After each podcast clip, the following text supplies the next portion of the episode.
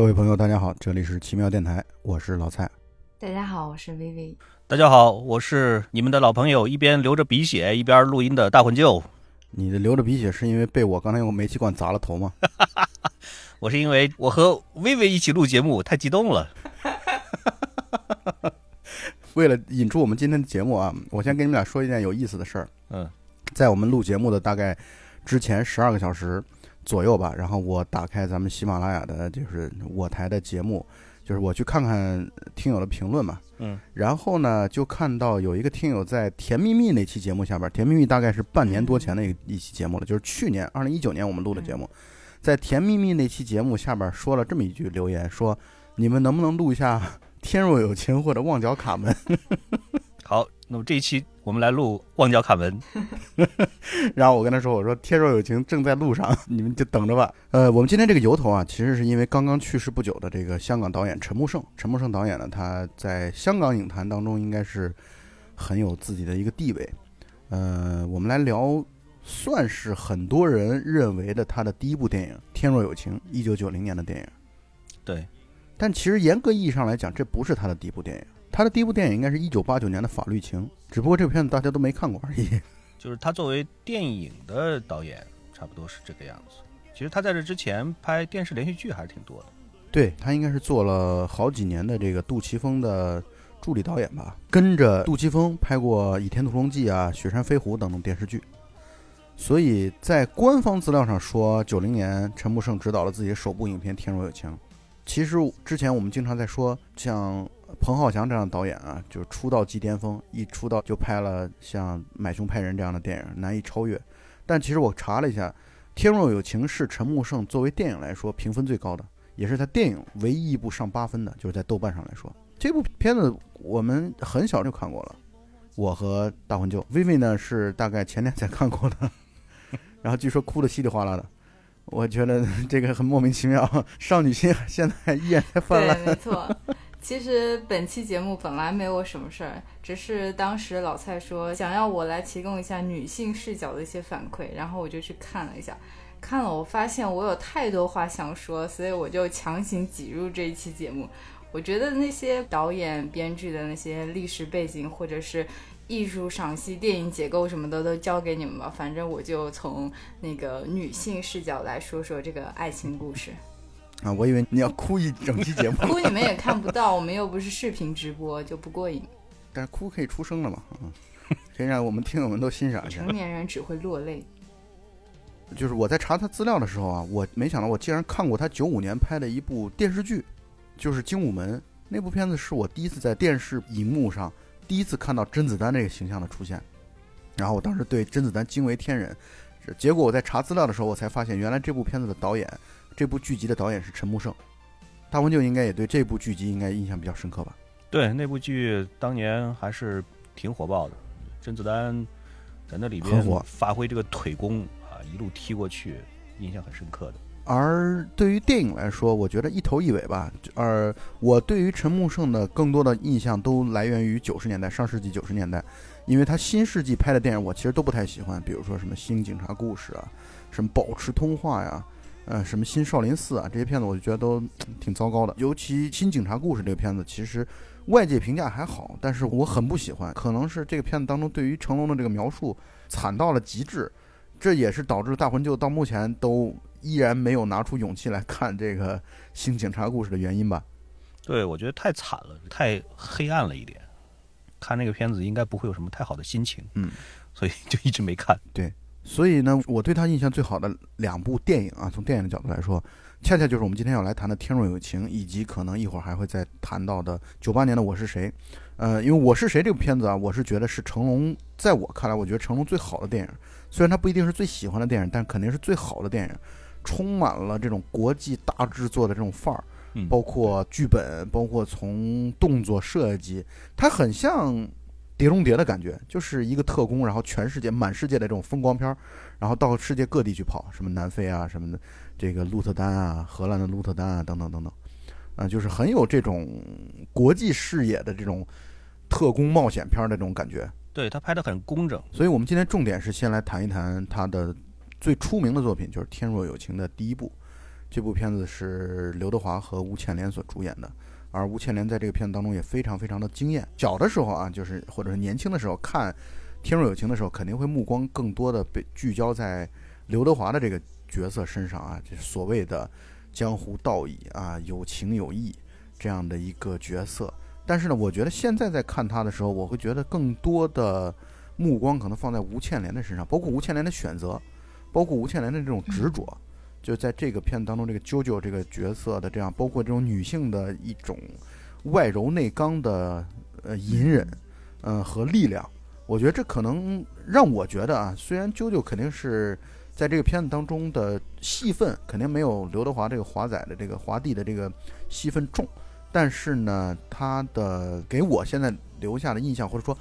他让我思考想的问题可能会更多一点。对，可能我是因为在比较成熟以后才观看的这部影片，所以我会有更多的目光聚焦在吴倩莲的这个角色上面。我可能不知道那个听众朋友们是不是有这样的感觉，以前想起来吴倩莲可能就长得很一般的一个女女演员，但是当我第一次看她在《天若有情》中的形象，她的表演，我真的只能用惊为天人四个字来形容，就是感觉那种美是。我可以这么说吧，是现在的一些女演员身上很难见到的那种可以去品味的美，就非常的含蓄，但是又越品越香。她的人物形象我们一会儿就会展开来说。但关于她的美，我还想说到一点，就是她在一九九零年的时候，她那个服装设计。也非常的不落实。他在剧中背的好多包都是现在中古店里非常抢手的那个 vintage 系列。这个视角实在是太女性了。不过也很正常，因为这个片子当中，吴倩莲所扮演的这个舅舅这个角色本来就是一个富家女嘛，我觉得她会有一些站在时尚前沿，我觉得也很正常。而且三十年过去了，毫不过时。而且这个片子确实在服装设计方面还是挺强烈的一种讲究的。你比如说刘德华的整体来说，大部分的时候内衣啊里边穿的衣服啊都是黑色的，但是到了一些和啾啾相处的单独相处的时候，他就会换成白色的衣服，也有剧情上的一种预示吧。他从黑道渴望去洗白，但是呢就是始终回不去或者始终过不来的这样的一种无奈。我补充一个，还有一个细节就是有一个镜头扫到他亮的窗口上的内裤。是白色的，而且这部片子它的主创背景也非常非常强大，在片子当中出现的一些工作人员，都是特别耳熟能详的一些香港电影人，包括音乐人。比如说这个片子当中，首先导演陈木胜就不说了，他当时可以算是作为一个新人导演，在片子拍片子过程当中处理的也是比较纯熟的，这离不开监制杜琪峰的帮助。当然呢，还有原因就在于他这个片子当中还有策划是林岭东，啊，以及王晶。因为这个片子的背景上是他们一帮王天林啊，也就是香港的这老导演，呃，八三版《射雕》的导演，总导演啊，王天林的这些徒子徒孙们给这相当于师傅或者老爹退休的时候的送的一个礼物。但是我也不不太明白为什么给老爹送礼物送这么一个纯情爱情片。它主要是票房吧，赢得的这个利润。拿出来给王天林，让老爷子退休了以后能够有钱。当然，可能也就是名义上呗。这个我相信王王老爷子也不会缺这个钱。孩子们有这个心就够了。对他儿子后来给他赚了很多的钱。对呀，对呀。而且这个片子的另外的一层是杜琪峰在强力的在在推陈木胜，就是让你接一个大活儿，把这个活儿让给你。然后根据我所查到的资料，很多的新闻或者说是这个后来的采访里边证实的，其实大多数的可以说有一半以上，其实是杜琪峰亲自导的。而且这个片子好像据说在片场当中，杜琪峰和刘德华还闹了矛盾。对，我也。听说了，看到了，嗯啊，刘德华为了自己的发型，然后这个就是杜琪峰总是训斥他，嗯，在拍片子过程当中不停的在吹自己的头发，然后就很生气。但是我要说的是，《天若有情》这部片子，在我看来，我认为是刘德华的颜值巅峰，就是他可能最帅、最酷的那个时刻，就是在《天若有情》当中。嗯，换句话来说，我现在所回想起来，年轻版的。的刘德华，我觉得首先出现在头脑当中的镜头，其实就是《天若有情》当中的这个样貌，嗯啊，就包括他的发型，包括他的那个就是屌兮兮的扮相，我嗯觉得就是《天若有情》可能给我留下了特别深刻的印象。当然，我现在重看的过程当中，我也发现了他的在编剧当中的一些问题，或者说，呃，就是人物设计方面的这种逻辑上的这种跳接有点太过于的生硬。但是呢，不可否认的是，《天若有情》确实在很大程度上或者很多篇幅上都是一部非常情感真挚的电影。这可能就是他打动我的原因吧。刚才说到刘德华的形象，我觉得呃，跟《天若有情》里面有的一比的就是他在《旺角卡门》里的形象。我觉得两者，呃，特别是过去那么多年，你很难分清他某一幕是在哪个影片里，就是那个时期的刘德华。总而言之，一个结论就是男女主角当时都是颜值的巅峰。嗯，其实在我认识到刘德华他这个人的时候，可能他也许已经步入中年了吧。那在我的小时候，我其实蛮难理解为什么有那么多人为之疯狂。但当我回头看了这两部影片的时候，稍稍谅解了这些人。所以我们觉得还是很有必要把《天若有情》这部片子拿出来再，呃，回顾一下啊。我觉得这部片子还是很有，就是我在重新看的时候，因为也是为了去想说，哎，要不要去准备一下陈木胜的导演的一个所谓的专题，啊或者说回顾的这样的一个节目的时候，我在重看《天若有情》的时候，会依然觉得有很多值得感动的地方。呃，那我觉得啊，就是你在看了多遍之后，你都依然还有感动的点，这就说明这部电影肯定是成功的，而这部电影也确实很多值得来去分享和交流的地方。对这部电影，就是我大概是三天前看的嘛，我感觉我在脑海里，啊、谈了三天三夜的恋爱，然后看完以后，我就不断的在 YouTube 上面搜那个他的呃插曲的 MV，然后就一边姨母笑一边擦眼泪，过去了三天。所以我刚才没说完，就是这部片子的创作阵容还是很强大的，啊、尤其是刚才说到了策划嘛，就是林岭东啊，然后王晶啊这些人来去做策划，但同时那个音乐阵容特别强大，但这个主题音乐应该是罗大佑来做的，而这个片子当中的几首插曲，除了最后的片尾曲或者说主题音乐《天若有情》之外啊，其他的全是 Beyond 来操刀的。而且 Beyond 乐队为了《天若有情》这个电影啊，操刀了几首歌啊，从歌词的角度来讲，或者说从主题的角度来讲啊，跟电影的这个主题特别特别的，就是相配。比如说，呃，这个出名的《灰色轨迹》啊，然后国语版叫《漆黑的空间》，然后包括在中间的时候有一段试错也再不分，我觉得这就非常强烈的和主题是吻合的。对呀、就是配合剧情，再配上这样的音乐，就让人很难嗯不被感动。所以，我们现在先来去像往常一样来聊一聊这部电影。聊的过程当中，把一些印象深刻的点跟大家分享一下。这个电影的开头就是先讲到了刘德华作为一个黑道的小混混，算是黑道当中相对来说比较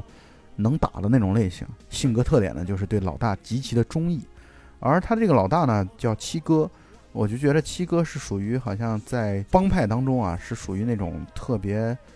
老好人，以敦厚忠义嗯这样的一种形象出现的一个，他就以德服人嘛，一点没有威严的这种感觉。就他们这个老大比较软，所以呢，就给后续的一些这个事端埋下了隐患。而且刘德华的这个身世背景是在后边的剧情里边一点一点展开了。对，实际上他出身也比较苦，他是一个妓女的儿子。嗯，没错，然后妓女呢，在他很小的时候，他的妈妈就自杀了。自杀了以后，是他的妈妈的几个姐妹一起把他养大的，所以他从小也就是小混混，一直混上来。但是呢，第一，人家长得太帅了；第二呢，人家喜欢飙车。其实加上他悲惨的身世，会让这个人更加有魅力一点吧。一开始的时候，华帝这个角色出现的场景啊，就是他们这种黑帮小混混们晚上的这种娱乐方式。这娱乐方式呢，就是找一个空的废弃的车场，大家开着那种破旧的卡车，然后卡车上面搭着架子，就是各自带着女孩儿，把女孩儿放在车上，然后飙车。谁车上的女孩儿在缺少防护的情况下先摔下来，这就输了比赛了。我觉得他们就是玩这样的一种赌博，就是搏命式的展现出来他们的精神世界的匮乏。没错，而在这样的一个车场当中，刘德华出场，并且他的老大出场啊，他们一起见面，简短的语言交代出来的几个背景。第一呢，就是他们要策划一场珠宝劫案；第二呢，就是刘德华这个派系要和和他们一直可能相处就一直不和睦的另外一个喇叭所带领的派系要一起合作来去做这个珠宝案。而从一开始，黄光亮所扮演的喇叭这个角色出场的时候，就是特别嚣张、特别屌，那种瞪着眼睛看着刘德华那种眼神，就感觉要把他生吞活剥了。而刘德华也丝毫不逊，我觉得这个就是一开始就展现出来，在同一个帮派下的不同派系的这样的一种剑拔弩张。对，黄光亮是一个非常典型的一个特型演员，没错，经常演这种坏人、黑帮的这种角色。他的眼睛本来就是，对对对，他的眼睛本来就是非常突出的，所以这个时候一瞪眼的话，是给人的印象是非常深刻的。大黄舅，你对黄光亮还有其他的角色印象深刻的吗？黄光亮最深刻的应该是《监狱风云》吧，我印象最深刻的应该是《监狱风云对，》。在《监狱风云》当中和张耀扬的这个，只不过他是作为犯人出现的，张耀扬是作为狱警的这种身份来去出现，但是都是反派，都是香港影坛的著名反派们。然后包括，其实我对他印象还有一个印象深刻的角色是在《喋血双雄》当中，就是《喋血双雄》当中一开始李修贤的那个角色所对抗的反派就是黄光亮。就黄光亮在很多片子当中都演这样的一种，就是亡命徒，就是我觉得他的那个样子就是写着三个字，就是亡命徒，就是你千万不敢惹这样的人，你惹了这样的人，他可能反过来把你咬得死死的，而且他会以不惜自爆的，以不惜这种同归于尽的态度来去对待你。我觉得这就是黄光亮给我对，这就是黄光亮给我留下的最深刻的这种印象。但是我也想了，你看，咱们刚才谈到了这《监狱风云》当中的黄光亮和《喋血双雄》当中的黄光亮，嗯他都其实不算是最大的反派，但是在《天若有情》当中，对他其实相当于是反派的一号。对，是的，嗯，还有一个不算是反派，但是我印象也很深刻的，就是他和李丽珍演的《蜜桃成熟时》。你扪心自问，你印象深刻的真的是黄光亮吗？我印象深刻的是，我希望成为他。不行，我觉得我们一聊老的香港电影的时候，薇薇就坐坐在旁边，一直在玩泥巴。聊一部片子，他都是懵逼的；聊一部都是懵逼的，可以的，这就是代沟。我已经在很努力的假装融入了，但是有个极限。拉回来，天若有情这一块，嗯，呃，所以呢，他们等于就是一开始策划了一个珠宝行的一个劫案。这珠宝行的打劫虽然短短的剧情啊，但是充分凸显了几点。第一个呢，就是黄光亮这个角色确实特别的狠，就是喇叭这个角色太狠了，在。开保险库的门的时候，二话不说，直接给开门的那个经理腿上嘣嘣两枪。他上来就摆出一副搏命的架势，或者说上来就摆出一副就是要弄死你的这种架势，就是永远是这样的一种极端的狠劲儿在里边。我们来分析所谓的黑帮的这个视角来说，他这样的确实是很容易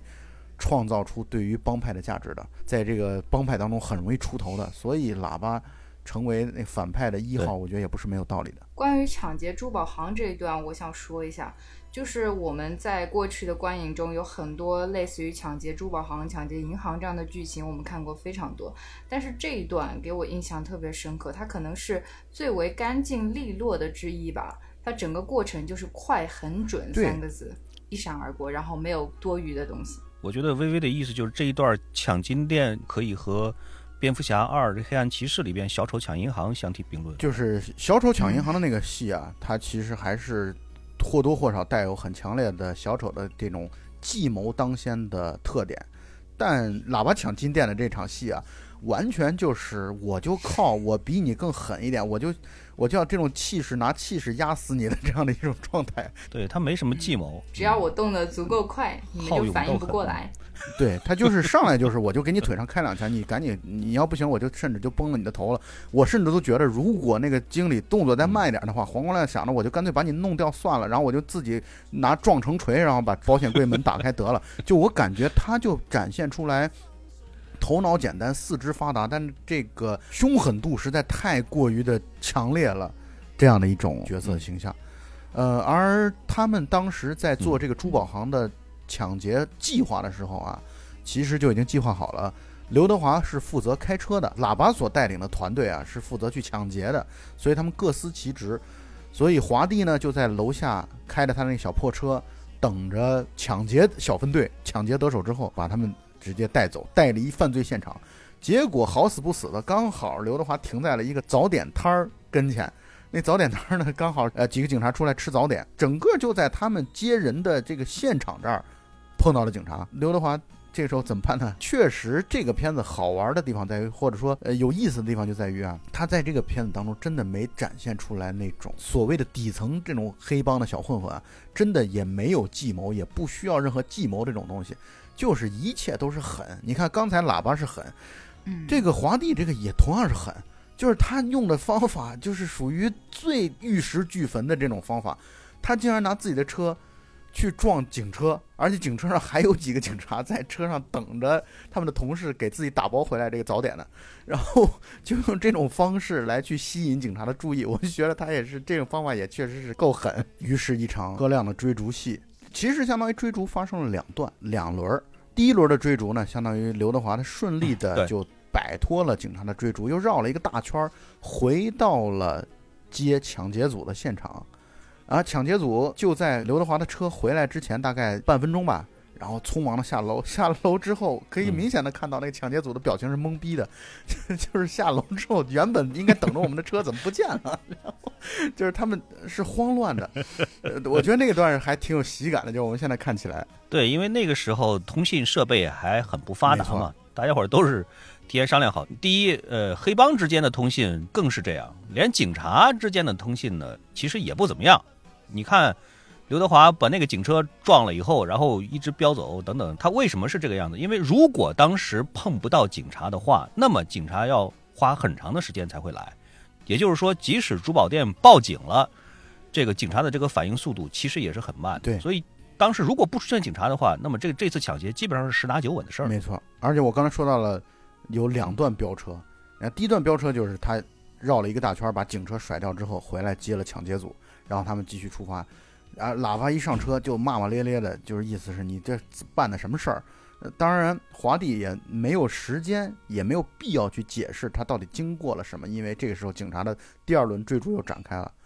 这轮追逐的时候，华帝嗯高超的开车技术导致把这个抢劫组放到了本来就应该落车的地方，让他们先跑，然后华帝等于以一己之力和警察进行周旋。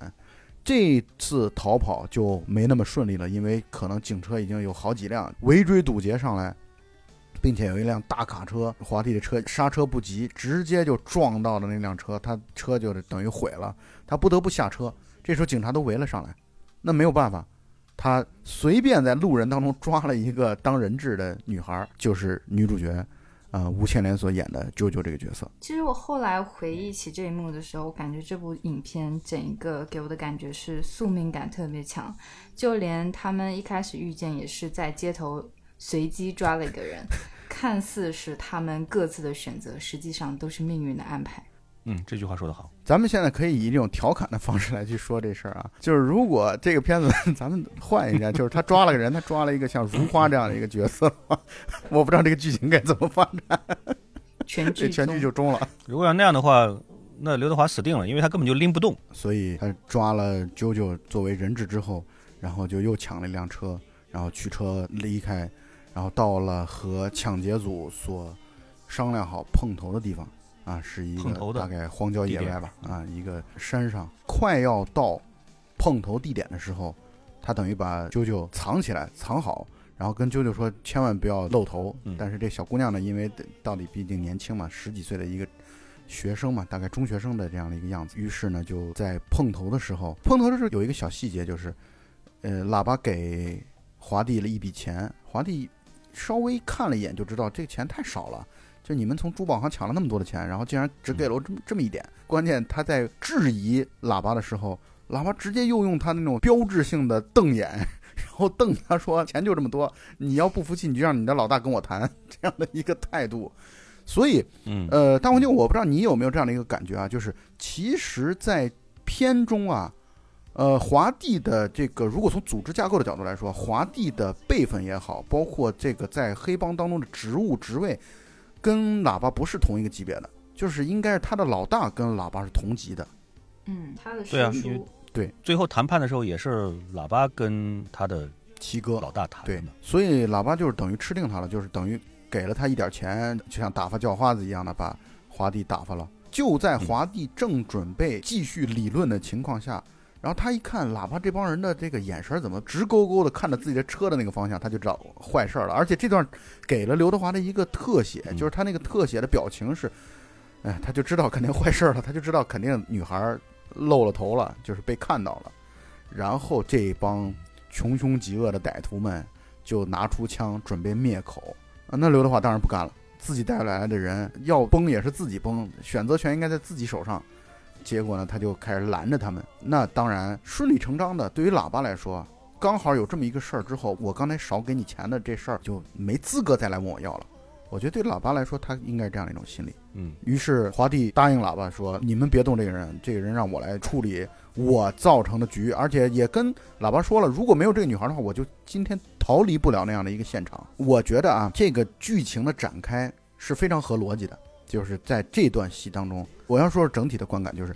这个剧的总体的编剧其实还是挺扎实的，就是这种故事的铺陈和展开啊。是很有理由的，他逃离现场啊，然后包括他接下来的为了保护这女孩儿等等发生的一切的这些事情，我觉得都还是蛮合理的，也展现出来了华帝的这样的一个人物性格，就是他不杀无辜，虽然为了达到目的会不择手段，但是呢，他也有一些本身的原则，跟喇叭这一派他们从派系上来说不同，也是因为做人的理念各方面有很大的区别，他不会为了去实现目的和目标杀人如麻什么的，我觉得他做不到。嗯，对这个片子的剧本其实是非常扎实，嗯很严密的。我所了解的资料来看呢，是陈木胜根据他自己年轻的时候的经历和想法写出来的一个初稿。然后杜琪峰看了以后就觉得，哎，这个不错，这个故事不错，然后就帮他找专业的编剧给他润色改编，然后才有了现在的这样的一个一个剧本。嗯，于是喇叭等人离开，离开之后，舅舅等于他意识到了自己遇到了坏人，而女孩明显是那种少不经事的，就还想逃跑，根本也逃不了荒郊野外的，那只能由刘德华的这个角色带着他回城里去。回城的时候也有小细节，就是舅舅是侧着坐在摩托车的后座上，然后硬是被华帝把脚掰过去。跨骑，对对对对对，跨骑的那种方式，对他们离开之前还有个小细节，就是因为啾啾想要逃跑，华帝就过来抓住他，然后他们在相互争执之间，啾啾摔在了地上。那一刻有一个表情，啾啾是坐着不动。我觉得他的心里可能想，今天遇上流氓了，我挣扎也没办法，那就这样吧。然后结果那个华帝脱下自己衣服递给他，他可能就是那一刻对他产生了一点点好感吧，至少是消除了厌恶。其实，在山上那荒地追逐的那场戏啊，其实有点像《红高粱》，我不知道你们看没看过《红高粱 》，姜文和巩俐的那个。对这个联想的好远。然后就是接下来的那个场景，应该就是一场啊强奸的对一种强暴的一场戏。但是我觉得吴倩莲的那个角色，啾啾那个角色，他其实也已经做好了可能就是被先奸后杀的这样的一个准备了。是他那个表情是对，已经做好准备。但是呢，，没想到刘德华他是一个有原则的流氓，啊，就不会趁人之危。是啊，这个流氓有点不一样，然后就产生了好感。然后华帝在离开这个空地的时候，他要把自己的车要毁掉，浇了汽油，然后点燃车。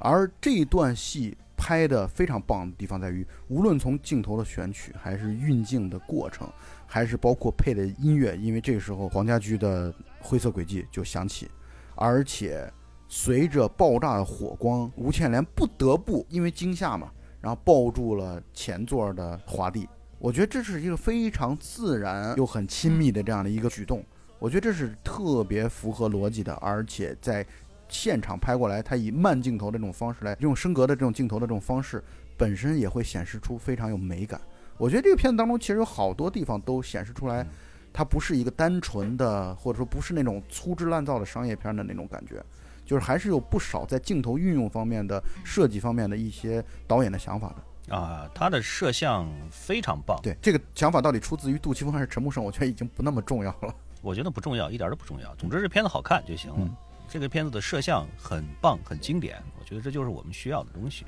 呃你看这个片子在很多的时候，他把刘德华拍的真的是很帅，超帅。他那个打光，这个东西是有打光啊，还有包括光影的运用、色彩的运用，综合起来，然后寻找那个最佳那个角度才能够拍得出来的。这里我要说一点，就是呃，老蔡刚才说到九九开始呃用力的抱着华帝，是因为他害怕后面的爆炸。此刻我觉得他是也是借刚才说的心动。为什么呢？我这里好像有牵扯到心理学上的一个吊桥效应，就是一个人跟另外一个人经历了一个非常跌宕、心理上跌宕起伏、肾上腺飙升的一个时刻或者一段时间之后，他会不太理智的去对这个人产生依赖和好感。没错，这个在心理学上是有过考证的。我觉得全篇在不断的重复那个吊桥效应来加深他们俩之间的感情，也是他的这个故事的逻辑基础吧。所以薇薇的意思就是说，谁要是想要泡一个妹子的话，你就带着她去爬吊桥，多爬几次，这事儿就成了。不错，而且吊桥最好要断了，然后在半空中再爬上来，你保证成了。这是不成功变成人，对，就成李建仁。什么破梗？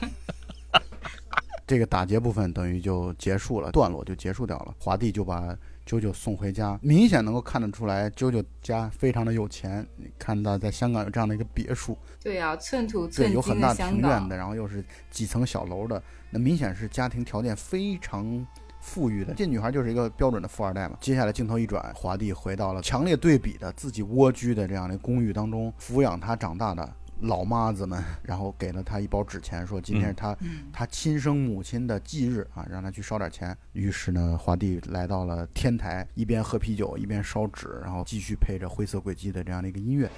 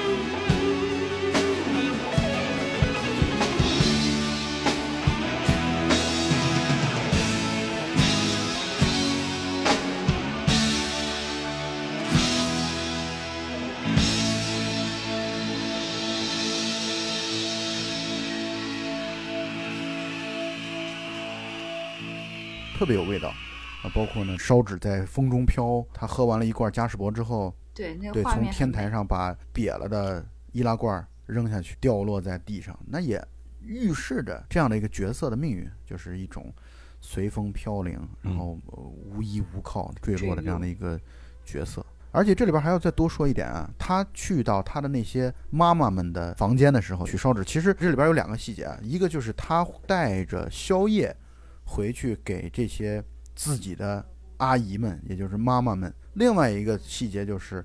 从他的那些妈妈们的房间出来了一个猥琐老男人，其中一个阿姨说：“啊，有空再来。”就是我们能明显感觉到这些嗯女人在年老色衰之后，但还依然是做着这种不得不去出卖肉体的这样的一个维持生计的这种职业吧。就这么简短的镜头，其实就交代了华帝成长的环境。他就成长在这样的一个鱼龙混杂的，对这样的一个金钱交易的这样的一种场景当中。社会最底层。对，没错，社会底层。而且在他喝酒的时候，有一个镜头，我相信大环境印象肯定特别的深刻。从屋里拍的时候，能够拍到屋外的，而且以虚焦的镜头能够拍到华帝在喝啤酒。拍屋里的镜头的时候，拍到了一张报纸的剪影，就讲到说八女为情自杀啊，嗯夜半坠楼身亡这样的一个标题。就其实观众肯定就已经明白，嗯那讲的就是华帝的母亲。对，所以信息量很大。对，虽然镜头并不多，但是信息量很大。是因为就在这一首歌的过程当中，就是《灰色轨迹》可能就是三四分钟的这样的一首歌的时长当中，就交代了华帝的生长背景啊，交代了啾啾家庭的背景，因为只是简短的几个镜头就能够看得出来这一点，以及他们一起骑摩托回家的这样的一个过程。所以抢劫戏就算到此结束，也是简短的这样镜头语言，然后把两个主角的各自的身世可以说很简短的就已经交代了。接下来呢，一九九一年香港电影金像奖的最佳男配角的宝叔啊，太保出场了，吴孟达。呃，我不知道是这个片子应该是 吴孟达拿过的唯一一个重要的奖项吧？对他唯一一次第十届金像奖的最佳男配。嗯，当然他是当年是两个提名，然后他拿到了。嗯，但不得不说他在《天若有情》当中，吴孟达在《天若有情》当中的表现实在太出色了，就是。他的那个浑身走路时的那种抖动，就是把那种社会最底层，就是混混当中最底层、最被人瞧不起的那种唯唯诺诺，带有一点猥琐，但是呢，又内心还是有一些正义感和道义这种东西存在的一个角色，发挥的真是淋漓尽致。我得补充一点，吴孟达其实演戏都非常认真。你看他几乎所有的他参加演出的片子，甭管他那个角色有大有有小，但是他都演得非常的认真。你从他的表演里边，你真的是几乎挑不出来一点毛病。当然，包括这一个，也包括其他的。所以我觉得他拿一次这个奖，其实是有点可惜的。他在很多的地方的演技都非常精湛。所展现的他的这个角色的样子呢，就是面对客户的时候，或者面对照顾生意的人的时候，那种谄媚的那个 表情和动作。然后，如果有人对他稍微有一些伤害或者有一些不屑的话，他当面是完全不敢去表露出来的。但只要对方离开，只要对方一转身走开，他就立刻威风起来。他这样的一个变化的这种情境啊，大概出现了，可能在全片当中出现了有那么三四次、四五次的样子。对每一次的这个转换，一个是速度特别快，对，但是又让观众觉得特别的自然，这个节奏把握的特别好。嗯，就换句话来说，观众会意识到他是在认为对方不会再扭头回来的时候，他才会显示出一副大爷的那个样子。他对于这个节奏把握的时刻拿捏的是很准确、很精准的。因为他都这么做了一辈子了。是的。是的，他在片中扮演的是一个就是废了的，算是在黑道生涯当中退休了的这样的一个中年阿叔，放弃自己的上位，他也上位不了了，他做一些边缘的生意了，已经认清自己的命运了。看了一个路边停车的这样的一个位置，他就靠这个来苟活着。而这个时候，他的好朋友华帝出现了。从辈分的角度来说啊，因为黑道其实是讲辈分的嘛。从辈分的角度来说，我们也能够看得出来，太保的这个辈分其实肯定不小的。但是呢，他在正儿八经走黑道的这些人眼中，可能算什么都不是，所有人都不会去正眼来去瞧他。而华帝呢，能够跟他成为朋友，也凸显出来华帝这个角色本身是一个重情重义的。就可能我们当年可能大家只是在一起相处了一两年或者几年几天啊，我也依然会。看得起你，方方面面凸显出来，华帝是一个有情有义的一个人。当然，这个地方我要多说一点啊，我觉得这个片子当中的一个问题就是，这个片子还是太过于男性中心主义了。这个片子的导演的意图，或者说剧作者的意图，就是男性对男性的忠诚和忠义，这是值得大书特书的。但对女性呢，就可以不那么尊重。包括你看片子一开始的这样的一个，他们那些小混混们在玩车的时候，把女人放在车上当做玩物一样的去作为赛车的一个工具。我觉得这本身就体现出来这样的一个社团社会啊，就是他们一个社团做基础的这样的一个社会，其实对女性的地位是非常非常的淡薄的。对啊，完全可以理解，就是黑社会的语境。这个很明显，因为在那个年代的几乎所有的电影都是或多或少的都会是这个样子的一种观念，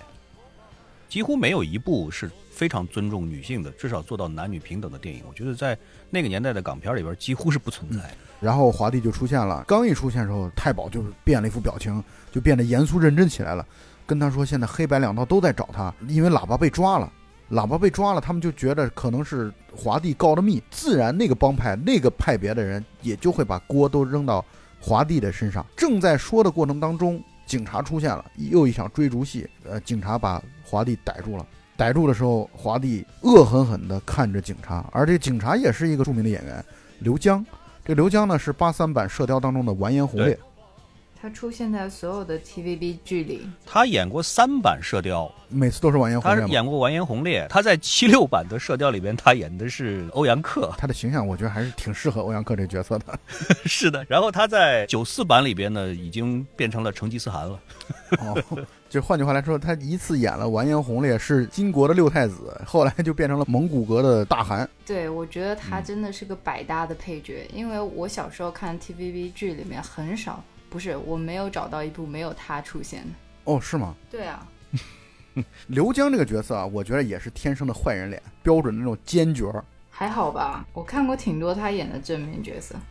觉得他就是没有什么特点的人，所以他可塑性特别强，百搭型配角。薇薇刚才在我们聊香港电影的时候插不上话，然后现在 终于在看剧的问题上扳回一城。是的，作为呃九零年代的留守儿童，应该每个人都会在家看那个年代电视台上放过的所有 TVB 剧吧。然后警察来了，就把华帝带走了。这个地方又有一个细节，就是带走的过程当中啊，太保一直在跟警察，也就是刘江这个角色在求情，并且求情的时候说：“哎，看在我太保的面子上。”这种话，结果警察特别不留情面，说：“你有什么资格跟我来谈面子？”我在那一刻，其实我是很为太保这个角色很心酸的，就是混到四十多岁，还是这么一个黑白两道都看他不起的这样的一个角色，而太保退避三舍的这个样子。我觉得真的让人很心酸，很心疼。但是他在人家警察车开走了以后，他冲人家扔鸡毛掸子。对是，这是他生命的高光时刻。而且他说了一段很有意思的话，他说：“警察有什么了不起的？”他说：“我爷爷也是警察，他不但不凶我，他还对我很好呢。”我觉得那个人特别有意思，就感觉太保这个角色属于虽然长了一副大叔样，但是他其实可能心智发育的还是就是还像一个大男孩一样，或者像小男孩一样的。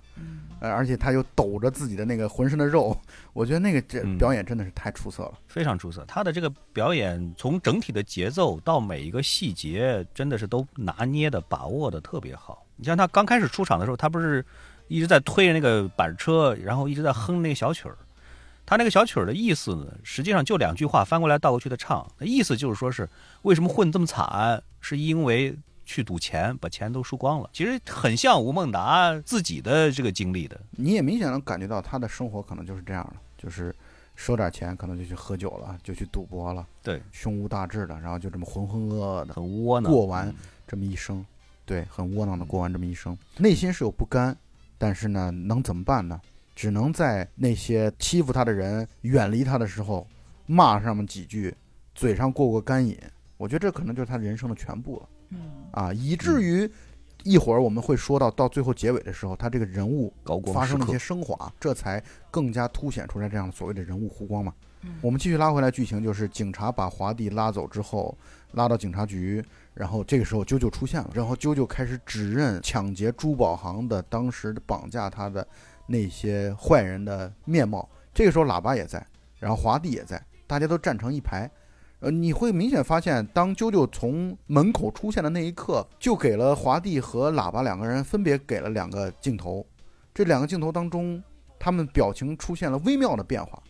尤其是这个喇叭，你能看到他内心的那种愠怒。他当时我觉得内心就是这么一句台词，就是等我出去，你看我不把他们好好弄死，包括华帝在内，包括这女孩在内。我觉得他内心已经暗下杀心，然后让啾啾来去指认犯罪分子的时候，然后舅舅缓慢的路过了每一个人，都一直在摇头。啊，我觉得就从那一刻，第一是展现出来他有点怕，另外一方面呢，就是他确实可能我的解读啊，就是刘德华实在是太帅了，他实在是太不忍去指认他了。这个时候你又不得不去再重新想这个剧情，就是如果刘德华这个角色是另外一个男人的长相，没错没错，就是他，就是他，把他抓起来，就是他。你把刘德华的这个角色和喇叭的这个角色 你互换一下，然后我觉得这事儿估计全剧终。所以你看啊，这个世界对于长相普通的人实在太不友好了，我觉得。但大多数是长相普通的人。对啊，就是你们就老老实实的工作挣钱就行了。现在连抢劫银行也需要长得帅吗？太难了，太严格了。对，就是你看，喇叭不是照样顽强的生存着呢吗？就是你要不然就长得很帅，要不然的话你就长得有很有特色。于是警局这场戏结束之后，然后喇叭和华帝坐在车上，喇叭对华帝一顿训斥，说当时叫你干掉他，你怎么没干掉他呢？你看现在给我们多大的隐患。然后华帝说的也很有道理，说他如果要真的有心指认我们的话，刚才我们早死定了。但是喇叭依然不依不饶，说这种小姑娘被警察一吓，什么就都说出来了。所以你不动我动，你不干我干，我必须要把这个女孩弄死。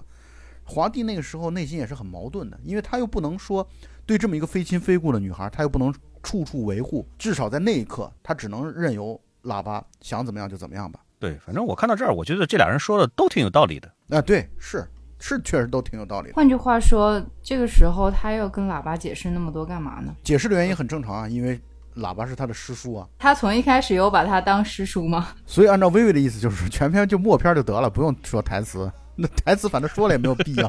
不是不应该跟喇叭说台词？不，这个说台词的目的是为了给观众听，不是为了给喇叭听。喇叭是不会听的，但是观众会听。也是，就像那张报纸一样，也是观众需要知道的。对对对对对，就是你其实不没有那个报纸也没关系的，因为在他们那些老妈子的那些聊聊天当中已经都说得很清楚了。所以最后喇叭和华帝不欢而散，就是喇叭已经决定好要派人去杀死舅舅，免除后患。而华帝，我觉得这时候也内心暗暗做了一个决定，就是他要暗中保护这个女孩。我觉得这个理由啊也比较充分吧。一方面是这个所谓的祸算是由自己而起，他是一个有道义的人，他不能允许这种情况莫名的发生在这样的一个无辜的人身上。再一个呢，就是他本身就是一个不滥杀无辜的人，所以他是一个有责任心的这样的一个角色。接下来的场景就是啾啾在一个夜晚独自走夜路。在路边回家的时候，哎，突然就有一辆车跟着他，车上下来几个人，拿着砍刀就准备去砍他。然后华帝出现，骑着摩托潇洒的打翻众人在地，甚至还捅了一个人一刀。这是喇叭的小弟，并且骑着摩托带着舅舅离开了，到了一个汽车旅馆一样的地方。显然，这个华帝经常来这种地方，就开房什么的，显得特熟练。鱼龙混杂，糟糕的环境。昏黄的灯光，带着暧昧的这种情欲和情绪，华帝开始给自己的老大抠机，因为华帝明显知道他这么把喇叭的小弟收拾了之后，他肯定过不了喇叭这一关的，所以他迫切的需要自己的大哥帮着自己来去摆平。于是他在不断的给自己的老大打扣机，那段时间也没有手机，没有大哥大，只能不断的去用呼机来去呼叫老大，然后希望老大来去帮忙解决问题。然后有一个有意思的场景，就是他在等待扣机回复的过程当中啊，他和啾啾两个人就坐在带着粉色的、打着灯光的房间当中，然后隔壁的叫床声导致啾啾面露羞涩。然后我觉得那段时间华帝的表情也特别有意思，他有很丰富的表情。一方面他也有点不好意思，但同时一方面呢，他还在偷瞄啾啾。就看着小姑娘在这种情况下不好意思了之后呢，他有一点点的这种觉得有意思的窃喜。我觉得他在那段时间给他的镜头，其实他的内心是很丰富的。嗯，是的。就在两人尴尬的时候，或者就在啾啾一人独自尴尬的时候，然后喇叭带着手下到场了，把男女主角逼到了天台上面，上来就捅了华帝一刀。本来要乱刀砍死两人的时候，关键时候七哥来了，喇叭再怎么疯狗。他显然也是要给七哥一点面子的，但是他就质问七哥两点：第一，这个女孩怎么解决；第二，华帝伤了我的手下怎么解决？七哥的观点很简单：第一，女孩的问题既然是华帝带来的，他保证他来解决，那就我们就应该相信他。另外一方面呢，把你的小弟弄伤了的事情，七哥自己拔出匕首，朝自己的腹部猛戳了一刀，这就算是还清了账了。我觉得黑道的圈子就是这样的。在后来，太保也谈到这个话题，一旦上了这条路。就很难以回头了，人情债永远还不完，嗯啊，一波接一波的。七哥的扮演者朱铁河也挺有意思，呃，他也演了很多很多的剧，包括最有名的，他也演过《射雕英雄传》，他也演过两版。他在我们最熟悉的八三版的《射雕》里边，他演的是郭啸天；然后他在九四版的里边，他演的欧阳锋。他应该说我们。都知道的角色，但是可能都没注意的角色是他在《唐伯虎点秋香》里边，他演那个跟周星驰还有他老妈一起跳那个烤鸡翅膀那个舞，是他哦？是吗？对，这属于完全没有五官辨识度的一个人，我觉得。对他确实没有五官辨识度，嗯，而且在这个片子里边，你提其他的角色，其实那个脸长得都很有特色，但是就他这个脸是真的是最平淡的一个。对但就他长得最像个好人，他总是那个表情啊，就是一种很仁厚的感觉。就是全天下都欠了他的这样的一个，他总是忧心忡忡的感觉，不就是下地狱，有一种便秘感。嗯对，我觉得可能主要是为了尽量把刘德华洗白，但是你要在一个黑帮里边、黑社会里边，你怎么洗白？那最好的办法就是让他跟一个很好的一个大哥，然后这个大哥呢，为了他牺牲付出，那当然他呢也就更加的有理由去做一些好的事儿，尽量把这个黑社会里边的这坏的事儿呢给它抹掉。我觉得是这样的一个目的。然后被喇叭捅伤了之后的华帝就回家养伤，养伤的时候，他的那几个阿姨们、几个妈妈们就开始照顾他。妈妈大概有三个角色，三个女性角色，中年女性啊。那三个角色啊，虽然出现的戏份非常非常的短，但是我觉得描述的特别的棒。我觉得这个是体现出来导演功力的地方，就是把那三个女性竟然不同的类型表现出来了。一个呢是相对来说比较正的，就是比较关心、比较宠爱华帝的一个角色；还有一个呢就是总是责备、责怪他的一个角色；另外一个则是神叨叨的一直在唱戏、唱歌的一个角色。我觉得虽然这个镜头他们加起来三个人出现的镜头可能不超过一两分钟吧，但是表现的特别的充分。嗯，各司其职都有用。没错，我觉得经过这么一轮对于啾啾的保护啊，我觉得啾啾那个时候其实已经彻底爱上了华帝了。于是呢，舅舅找不到华帝，不知道该怎么去找华帝的时候，舅舅就跑到了路边找太保。找到太保的时候，跟太保问华帝在哪里，并且还要给太保钱，被太保拒绝了，展现出来太保虽然人怂，但是是一个有骨气的一个小混混。然后吴倩莲就开始发动微笑的攻势，央求着太保告诉他华帝在哪里。太保招架不住了，告诉了舅舅去一个什么迪厅。果然在迪厅当中，华帝在喝酒。吴倩莲出现了之后，感觉跟那个场子格格不入。他其实目的很简单，他家里的佣人三姐炖了汤，他要拿给华帝喝。那我觉得那段时间其实已经展现出来，他这个富家小姐已经完全被华帝这个角色所折服了。他已经沦陷了。对，没错。那么一开始的时候呢，华帝对他是非常冷淡的，呃，我觉得那个冷淡呢是完全可以理解的，因为本来就是嘛，他们俩的这个认识的这种一开始的出发点就是很奇怪的，两个人一个是作为犯罪嫌疑人，一个是作为被劫持的人质，发生任何的往下的故事都是很奇怪的，这是第一点。第二呢，本身现在他们帮派内部就希望能够把啾啾这个角色除掉，那么他在跟啾啾产生更多的联系的话，就会很尴尬。很奇怪，所以呢，我觉得华帝对他的这个冷淡是很正常的。而且还有一点，他很明显知道这个女孩现在已经喜欢上自己了，但是他们又有什么结局呢？还是不要发生比较好。没错，没错。我觉得那个时候华帝相当于又靠自己的理智表现出来对小姑娘特别冷淡的那一面，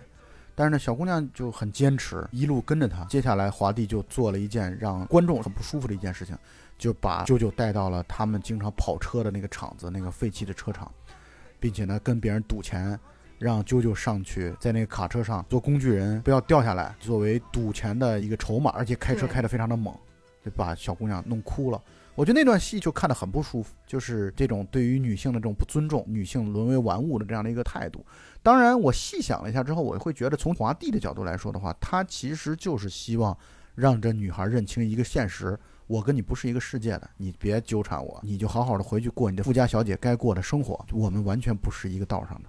对，没错。从我们电影的开场第一幕，华帝那个时候看着那些像玩物一样的女孩在车上，他其实是表现出非常的不屑的那种表情，所以他本身对这样的行为是不认同的，觉得很无聊。他就想故意想带 JoJo 去体验一下那么无聊的事情，就想告诉他看吧，我们这种底层就是过那么无聊的生活，你还是回去当你的公主吧，我们不合适。嗯嗯嗯，没错没错，确实是这样的。所以虽然那场戏我看着不舒服啊，但是从叙事功能角度来说，它确实承载了它的目的。它的目的就是我希望这个女孩离我越远越好，而且让你嗯主动认识到我们根本不合适。那果然，在一场让人恶心想吐的车辆追逐戏之后，舅舅在车上果然哭了。虽然他们赢得了这场赛车的赛事，但是呢，舅舅哭了，他也感受到了一种强烈的、深深的一种被侮辱的这样的一个状态和感觉，于是跑开。我觉得华帝也觉得自己内心有点愧疚，觉得自己玩大了，然后他就去追。追的时候呢，啾啾说：“我来找你是因为一方面我要还你的衣服，另外一方面我要还你的打火机，另外一方面呢，就是因为今天是我的生日，我多希望跟你一起来过。”嗯，其实，在某种意义上讲，就是一种对于华帝的表白。对。这个时候还有个高光时刻，就是后面的车突然爆炸了，然后让他们合情合理的抱在一起。华帝男友力 Max 的把他的头拢进自己的怀里。关键是在于他们俩已经经过两次爆炸了。前面那次爆炸是 JoJo 抱着华帝，然后这次是华帝主动把他揽在了怀里。对啊，但就是不管怎么说，这两次爆炸都会使得两人的从身体语言的角度来说，感情在升温嘛。对他们谈恋爱全靠爆炸。所以我想说这么一个观点啊，其实这个片子是披着犯罪外衣的标准的爱情片，我觉得，嗯，这个片子就是其实标准的浪漫爱情片。那个时候香港炮制了一大批的这种，其实以爱情作为根基，或者说作为真正的主题的这种犯罪类型片，背后都是两个主角或者几对主角的这样的一种真挚的情感。对啊，本质上来讲，这个片子跟《泰坦尼克号》其实没什么两样。罗密欧和朱丽叶，反正就是标准的两个世界不可能在一起的人的爱情故事。对，然后画风就开始变了。刘德华这好勇斗狠，人家有一个蛋糕店已经打烊了，他就硬闯进去，然后给了钱，拿了块蛋糕出来，然后两人浪漫的在街上点燃蜡烛。这时候交代出来啊，九九原来只有十七岁。嗯，说到这儿，我们要说一点就是。吴倩莲是台湾人，对，当时呢，她学生签证可能没法来香港，杜琪峰好像专门飞到台湾去面试了她，而且杜琪峰是当时在这个一堆来去应聘的女演员的照片当中，一眼就相中了吴倩莲，然后就飞到台湾去面试她，并且成功的说服了她当女主角，眼光太毒了。这是吴倩莲的第一部大银幕的这个作品，我感觉啊，虽然我看的吴倩莲的电影并不算多，但是我觉得恐怕是吴倩莲。演艺生涯的也是巅峰吧，这选角真的非常成功。演艺生涯是不是巅峰我不知道，但对我而言大概是颜值巅峰。所以我觉得两个人就从那晚相当于确立了恋爱关系吧。嗯，那段时候恐怕是全片当中最轻松的时刻，最美好、最温馨。是是是，只有快乐。但是呢，我们作为观众来说。这种快乐都是有条件的，都是有代价的。这种快乐我们都知道，此时越快乐，就会意味着后续的剧情可能会越跌宕。美好的时光总是短暂的，留下的总是无尽的痛苦与长叹。而且有意思的地方在于，他们不光是跟宝叔一起玩啊什么的，甚至华帝还带着啾啾去见了家长，就是见了他那三个妈妈们。嗯嗯嗯。而且在见家长的时候，我觉得很有意思，就是很有那种见家长的那种感觉。啾啾也是那种态度，就是见对方母亲的一个态度，然后还送了礼物。正像大黄牛刚才说的，快乐的日子总是短暂的。紧接着，马上就几个让男女主角没法继续甜蜜浪漫下去的这样的一个干扰项就出现了。第一呢，就是女主角的父母从加拿大回来了，在我看来，就是他们去加拿大可能去置业去了，并且帮自己女儿选好了一些学校，随时要带着女儿去那边读大学。所以这是第一个干扰项。第二个呢，则是宝叔这边也出问题了，就是几个喇叭的手下，相当于要来跟他抢地盘，把他这个停车的这条街要抢过来。而华帝呢，则是当时在带着舅舅回去见家长的时候，中间被自己的老大一顿敲击，就先离开了，之后就杳无音信。原来我们知道他可能又去帮老大去打架去了，受了伤，跑到澳门去躲避。我们投射了正面的眼光的三个片子当中正面人物，都各自遇到了自己的麻烦。我还想说一个细节，就是刚才说到华帝带着啾啾去见家长的时候啊，刚才不是说到了华帝的老大给他打来扣击，然后他就离开了。离开之后，啾啾还没有走，啾啾继续帮着那几个阿姨们收拾餐具啊什么的。在这个过程当中，那些阿姨们等于也在给啾啾介绍华帝的身世。啾啾问那些阿姨们说：“他爸爸呢？”说：“华帝的爸爸呢？” 然后那阿姨说：“他妈妈都不知道小孩的爸爸是谁，还有其他亲人就只有一个外公，这外公在澳门啊。所以呢，华帝被人砍伤之后，去澳门自己外公那里养伤。”也是避风头，所以舅舅又一次找到了太保。太保就是他的信息源，给他不断的提供自己男朋友的下落。太保要是咬着牙死活不说，就是全剧终。对，太保也很无奈。你每次找不到华帝，你就来找我。所以太保其实才是全片的幕后大 boss，没他这个戏不成立。对对，最后也真的成了大 boss。嗯，对，没错。太保经不住舅舅的这个软磨硬泡，然后告诉了他。华帝在澳门自己的外公家里，于是啾啾就决然毅然的就跑到澳门去了。我觉得那段时间啾啾已经完全沉沦和深陷了，明显能感觉到他们家是那种慈父严母型的这种家庭结构的这种情况下，他妈妈跟他其实关系还是很冷淡，或者说有点冷漠的，只是一味的高压的去管理他的这样的一种家庭关系的情况下，他竟然还敢从香港坐船跑到澳门去找自己的男朋友，我觉得她已经豁出去了。那段时间她也不管不顾了。JoJo 这个人的形象其实一直都是那种很坚毅和勇敢的这样一个少女，并非傻白甜。没错，所以我一开始说她是一个外柔内刚的一个角色，所以她做出这样的事情不足为奇。不足为奇，我觉得。于是舅舅就来到了澳门，按着地址找到了华帝的外公家。外公是开店的，一层是店铺，二层是住人的地方。他那个外公啊，我非常喜欢的这角色。这个片子当中有一些老人啊，我都很喜欢。一个是这个华帝的外公。还有一个就是啾啾的三姐，就是啾啾他们家的佣人。其实他们俩应该在一起。他们这些角色虽然是完全跑龙套的角色，但是就让人很有好感。嗯。然后一开始啾啾就很冒失的问华帝在吗？他外公也不太想搭理他，努了努下巴，意思就是在楼上。啾啾就兴高采烈的要上楼。上楼之前，他问华帝的外公说：“您是华帝的外公吗？”然后外公点了点头。啾啾特别幸福兴奋地说：“阿公。”对。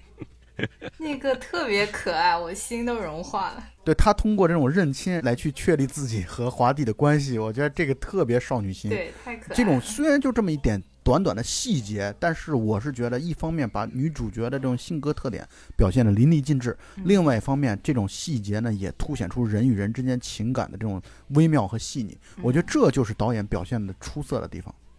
而且吴倩莲这里演技也爆炸，她喊出阿公以后的那个羞涩，然后害羞的表情，低下头，很快的跑开，样子特别的惹人喜爱。上到二楼的啾啾看到了浑身是伤的华帝，干巴巴的吃着米饭，见到自己有情人之后，他立刻扑了上去，然后开始给华帝喂饭。华帝那段时间都傻了，我觉得，我是这么理解的，我觉得像华帝这么帅的江湖浪子，之前有过很多段情，我觉得这太正常不过了。他可能之前第一是从来没见过啾啾这种类型的女孩，没跟这样的从来没有经过世俗沾染的女孩，他可能之前没怎么见过。第二呢，就是他也从来没见过一个女孩对他如此的执着，所以我觉得他真的有点傻，傻在这儿了。因为换句话说，他平时接触的女孩，他们可能也对感情看得非常淡，不在一起就不在一起了，算了，就不会像啾啾那样子追着他。对，没错。而这种追着他又不是那种出于利益的这种原因，只是情难自禁而已。对他傻了，回过神之后，他就跟啾啾说了这么一段话：，跟着我，我不能给你什么。啾啾说：“我不在乎，不在意，没关系。”舅舅说：“我们家里边已经有五十套别墅了，所以不重要。只要你答应插门。对，就是房子已经给你备好了，就等你。”金刀驸马了，然后全片的第二段无忧无虑的，相对来说无忧无虑的戏又上演了，然后这段配上了我觉得 Beyond 的非常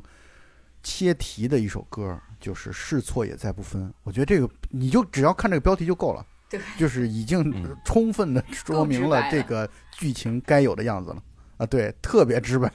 而且我还要多说一点啊，因为你们都知道我特别喜欢 Beyond 嘛，嗯，但是我要多说一点就在于。这个片子当中其实用到了 Beyond 的三首歌，就是如果从粤语版来说啊，三首歌，一个是《灰色轨迹》，一个是《试错也再不分》，还有一个是后来的《未曾后悔》。你看，这都都是标题极其的，都是标题党，对，完全标题全是点题的这种 剧透，这全是剧透，对，完全是剧透。这三首歌呢，刚好是 Beyond 乐队的三个人唱的，就是除了叶世荣之外，其他三个人都分别主唱了这三首歌。黄家驹唱了《灰色轨迹》，黄家强唱了《是错也再不分》，然后黄贯中唱了《未曾后悔》，啊，所以他们当时的这个分配也是有其就 Beyond 在发展的过程当中的一个重要的意义的。然后两个人就开始在澳门幸福的游玩，坐这种滑翔的飞机啊，包括还一起做枕头、做被子啊、弹棉花呀什么的，就是难得的轻松的桥段。澳门就像是一个。世外桃源，就像一个避风港一样，对，完全世外桃源，就是跟香港的这样的一个征战杀伐的刀光剑影的这样的一个背景，形成了非常鲜明的对比。就可以说他们在澳门的一切都是快乐的，除了在最后放烟火的时候，刘江所扮演的警察又莫名其妙的适时出现，特别扫兴。他像是一个通风报信儿的人一样，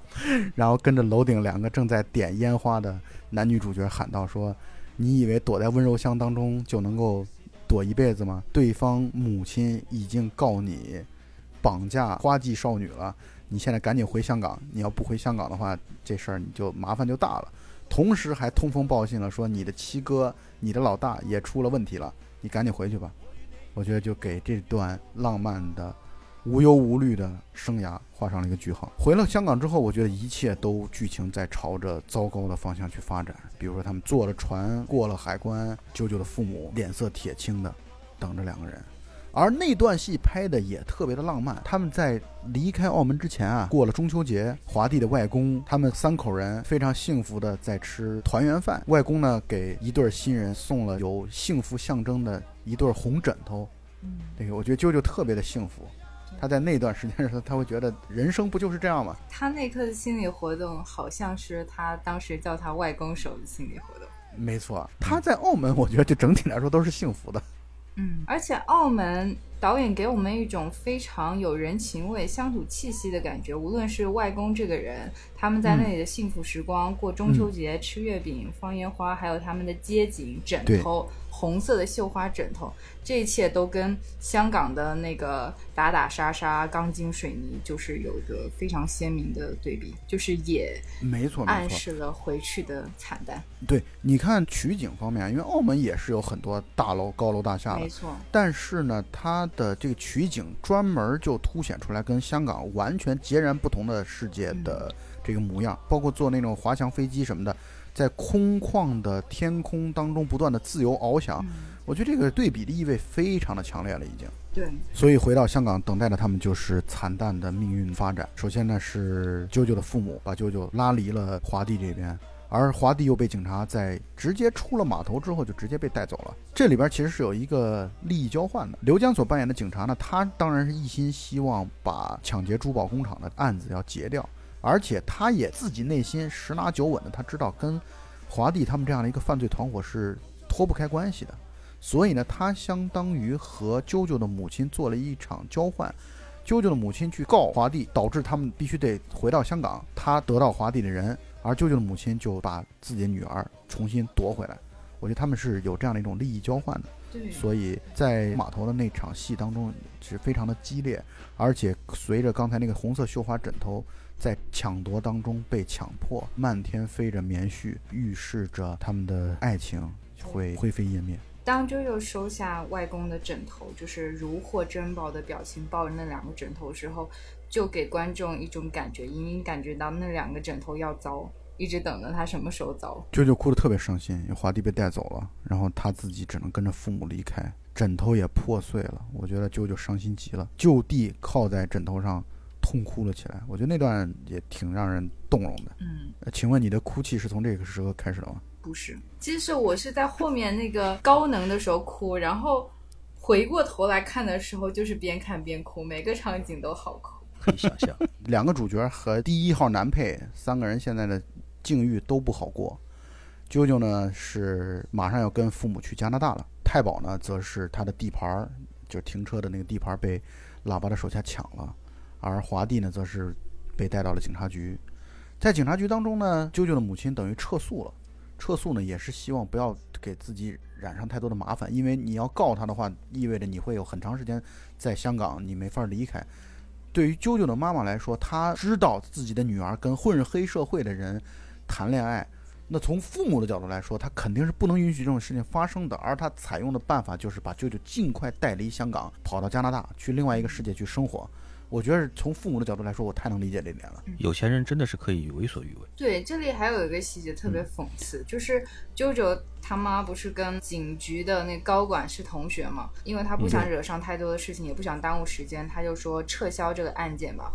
然后姜 Sir 就过来表示很失望，他说：“我们不是说好的，我们就是要抓到那个华帝他们那群犯罪团伙什么的。你说好，你居然出尔反尔。但是他是把自己的职业生涯都赌在这件事情上面。但是对于有钱人来说，不过是一个小小的伎俩。舅舅他妈妈好像从头到尾都没有正眼看过刘江，就从来就没有搭理过他，一直在跟刘江的顶头上司在说，就相当于刘江这个人是空气不存在一样。嗯嗯，然后另外一方面呢，刚才说到太保的地盘被抢了，华帝很不爽。而且这地方我还要再多交代一点，就在于他一开始发现太保的路段被抢，不是太保告诉他的，而是他自己偶然当中撞见了，在一个特别灯光昏暗的一条根本也没什么人停车的，可以说没生意的路段，看到了失魂落魄的太保。而太保看到他之后，第一选择就是先逃跑，推着自己的那个车，这可以说落荒而逃。我觉得太保就是完全不想让自己的朋友看到自己出糗的这一面，以及之前华帝已经警告过他，你作为男人不要怂，你就要跟喇叭的这些兄弟们干，你要真的是要气势上吓住他们，他们才不会真正来抢你的生意。而太保之前怂了，没有做到这一点。太保被一帮可能是很年轻的十几二十岁的刚出头的这种小年轻就吓住了，然后只能在一个糟糕的场地当中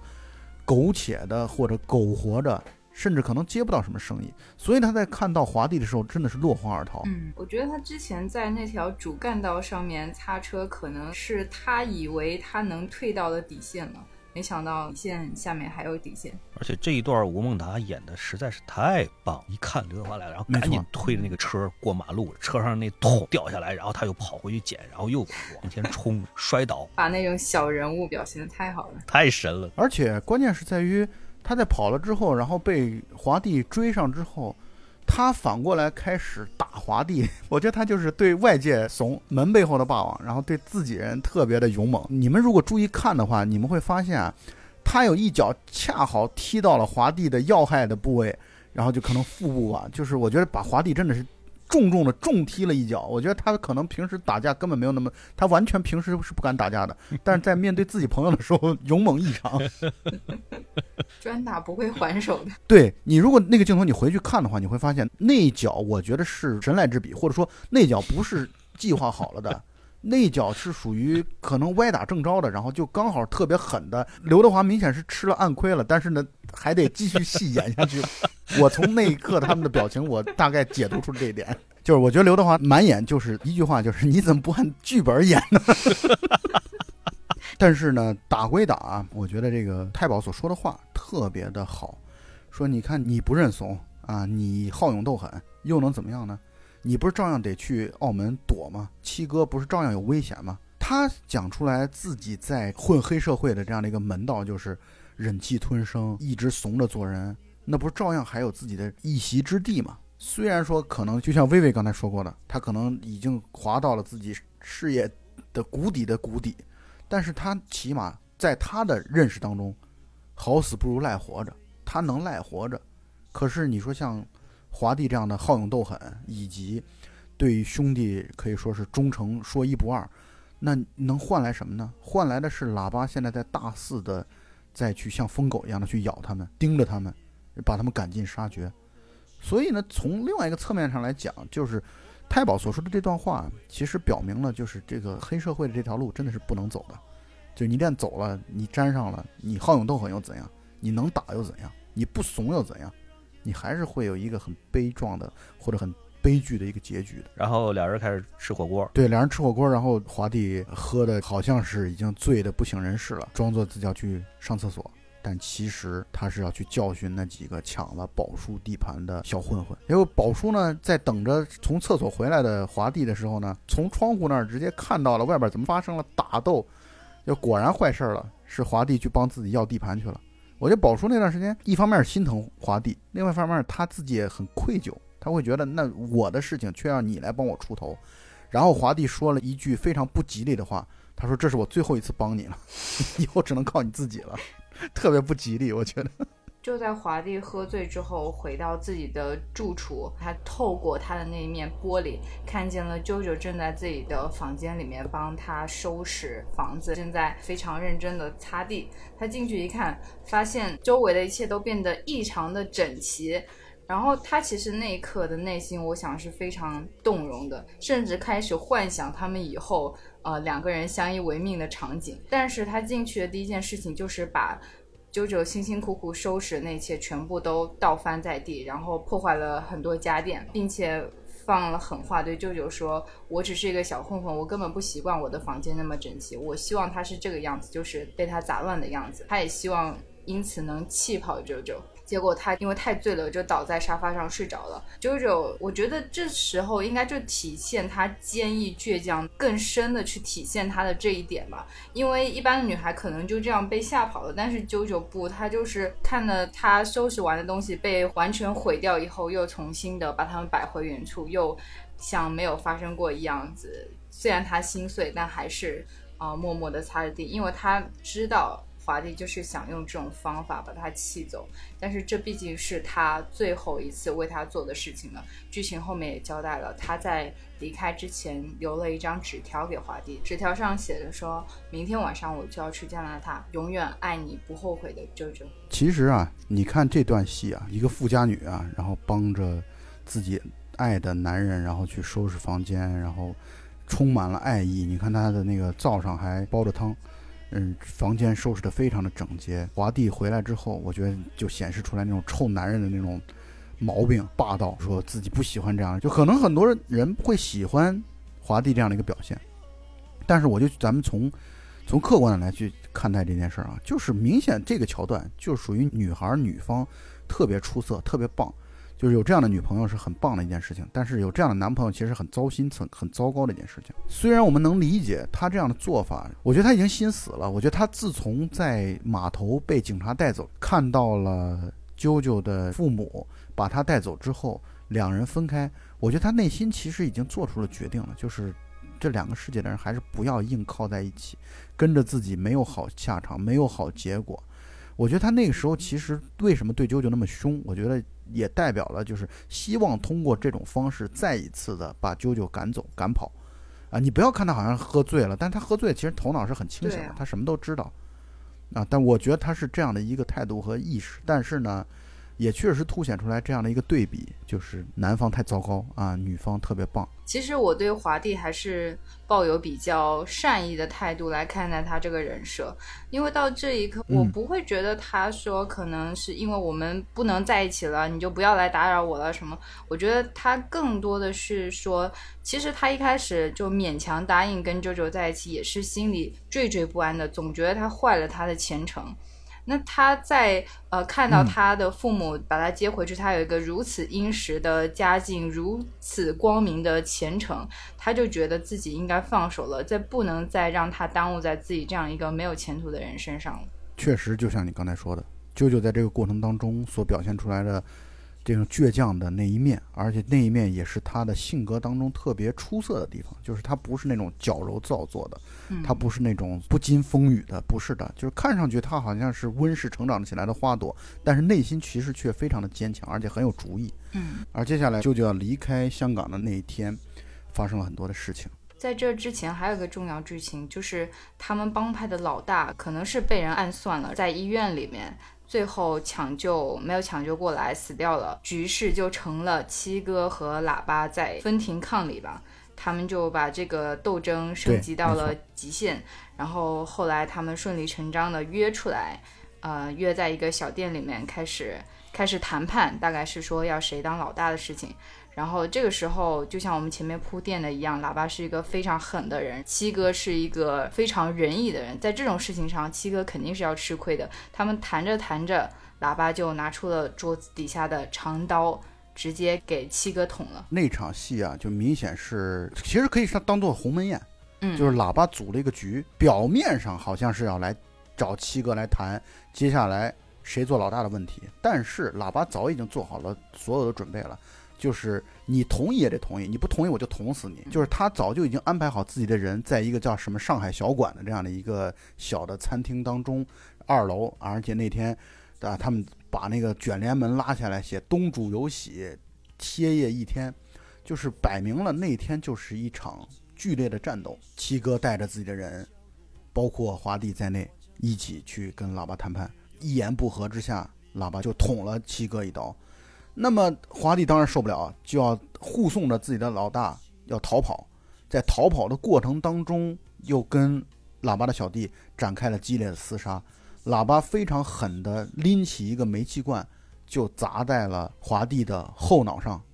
而这段特别悲壮的地方在哪儿啊？在于那个卷帘门从外边打不开，他们从里边打开之后，七哥为了护送让华帝逃跑，相当于做了人肉盾牌，他自己做了人肉盾牌，被一顿乱刀砍杀。而华帝因为后脑被煤气罐重重的砸了之后，我觉得他已经有点就是志不清。对，已经有点神志不清了。但是呢，在慌乱当中看到了老大被乱刀砍死，这个时候太保开着车把华帝接走了，逃离了这样的一个悲惨的人间地狱的现场。特别惨的地方就在于那个七哥啊，就在这个乱刀当中，真的是被砍得整个抽搐而死了。我觉得那段戏非常的暴力，非常残暴。对华帝后脑煤气罐的砸的那一下，其实我觉得是对他带来了致命的伤害。直接所显示出来的情境就是他在一直不停的流鼻血，被太保宝叔救走之后，宝叔就开始疯狂的打电话叫人，然后要去找到喇叭的下落，他们要给自己的七哥报仇。而另外一边呢，因为不停的流鼻血，头晕目眩，头脑已经发懵了的华帝，在擦鼻血的时候，发现自己口袋当中那张纸条，那张纸条当中就是我们刚才所说到的，舅舅给他留的言，说自己要离开香港去加拿大了，然后同时呢爱他无悔。虽然现在给自己的老大报仇这件事很重要，但是毕竟自己的所爱的女人要离开自己了，要离开整个香港，可能就是完全可以说跟香港就要断了联系，而且再加上那段时间，我觉得华帝其实对自己的未来已经很清楚了，他清楚，或者说他很可能大概率的清楚自己活不过当天了，他要跟喇叭鱼死网破，同归于尽了，所以他觉得在死之前、走之前，他有必要再去见一下舅舅。我觉得这是他的心理活动。然后画面就来到了舅舅他们家的那个豪宅，一辆豪车停在院子当中，劳斯莱斯，车门大开着，他们在放着行李，感觉马上就快要去机场，要离开香港了。啾啾的妈妈让啾啾先上车，继续跟留守的家里的佣人三姐，哎，继续去交代着家里在他们主人们不在家的时候，家里应该做好哪些方面的保养啊，这些细碎的琐碎的一些交代工作。这时候，啾啾在自己已经上车之后，通过车窗看到了华帝的那辆帅气的摩托车。我觉得这段戏拍的就是完全电影化的，或者说这个镜头化的这种表达，就先给了车的镜头，然后慢慢的从墙的后边流着鼻血的刘德华就出现了。而且那段戏我现在看起来有点跳，你知道吧？跳在哪儿呢？就是真的，你那个流着鼻血的那个场景啊，你如果换一个人的话，就显得特猥琐。就是你想想，出来一个人盯着自己，然后鼻血不停的流，就觉得特别猥琐。但是放在刘德华身上，这一切都显得特别的帅气、潇洒、自然，就是流鼻血都流得那么帅，真是这样的，确实如此。然后就出现了全片当中我最喜欢的桥段，舅舅准备不顾一切的从车里冲出来，去跟华帝拥吻。而这个时候呢，被他们家的佣人三姐看到了。我为什么特别喜欢这个桥段？就是三姐接下来做出了让人特别感动的举动。就是他开始拉着自己的女主人，然后拉到旁边，然后去讲，哎，这个地方这个树枝该修剪，怎么怎么样，自己准备怎么去把房子保养好啊？其实是在给家里的这小公主、大小姐，然后来去创造条件。而且在华帝带着啾啾离开他们家之后，三姐露出了特别欣慰的一笑。我觉得你们肯定对这个场景印象比较深刻。是的，是的，大黄舅，你好像之前在网上看到评论说，有人谈到说，感觉三姐也是一个有故事的人。对对，你从这一块儿可以很明显的看得出来，三姐她一眼就能看得出来这是一个怎么样子的一回事儿，是一个怎么样的一个局面，然后我应该怎么做。她在大概一秒钟之内就完全明白了。我觉得一定是之前曾经有过故事的人才能够做出来这么迅速的反应，成全这一对儿年轻人。而且还有个原因，其实 JoJo 就好像一个留守儿童，三姐是唯一跟他朝夕相处的人。像他一开始跟华帝谈恋爱回来兴高采烈的样子，其实三姐看在眼里，她可能从来没有看到家里的小公主有那么开心过。她也在好奇到底是遇到什么样的人让她有那么开心的体验。然而，他的母亲，他的亲生母亲跟他是非常有隔阂的。从他一开始下飞机第一天到家的那个场景，就会看出他们不是像一般母女一样会有一个呃亲密的打招呼或怎么样。他只是拿出那个大学的资料跟他说：“我们帮你看了这几所学校，你自己选吧。”就是他只是一个帮他安排人生的一个管理者，并不是真正的亲人吧。所以在这里，三姐是更知道、更懂得啊、九九内心想要什么。她也是像一个纵容他的长辈一样，嗯，给他想要的爱。对，这地方我就不得不去想到华帝的外公。我觉得这两个上一辈的人啊，都是有很像的地方。你比如说，三姐也是一开始其实并不是那种，就是特别让你感觉到很热情或者说很充满笑意的人，嗯，但是呢，却在这个时刻表现出温暖。我觉得跟华帝的外公很像。华帝外公一开始感觉像也像是一个特别冷峻冷漠的一个人，但是呢，其实内心是非常温暖的。嗯，感觉他们都是很有把握的人。我不知道怎么去形容“把握”这个词，可能他们活得足够久，看事情看得足够明白吧。而世人还纠结在那些事实当中。然后呢，伴随着 Beyond 的又一首插曲《未曾后悔》，确实展现出来了女主角内心的心理活动。他们就骑摩托车，华帝呢先带着啾啾去了一家已经打烊了的、关门了的婚纱店，抱着路上的垃圾桶砸破了窗户，抢了两套结婚的礼服，然后两个人都换上帅气的衣服。然后这个时候，穿着婚纱的啾啾就感受到自己的手套当中不断的有鼻血滴在自己的手套当中，就感觉华帝其实已经人已经快不行了。然后两个人来到了一个教堂的门前，其实教堂门前这段戏是全片最打动我的地方，也可以说是前面一直在酝酿情绪，然后在这一段高能释放。华帝在这一刻对啾啾说了一句话，他说：“如果你想要我们有怎样的结局，你就求上帝赐给我们。”其实他那一刻就知道，他转身就要去跟喇叭生死搏斗了。他也知道他可能活不过当晚了，但是我觉得他内心也许是存有一定的侥幸，也许上帝这一回会帮他。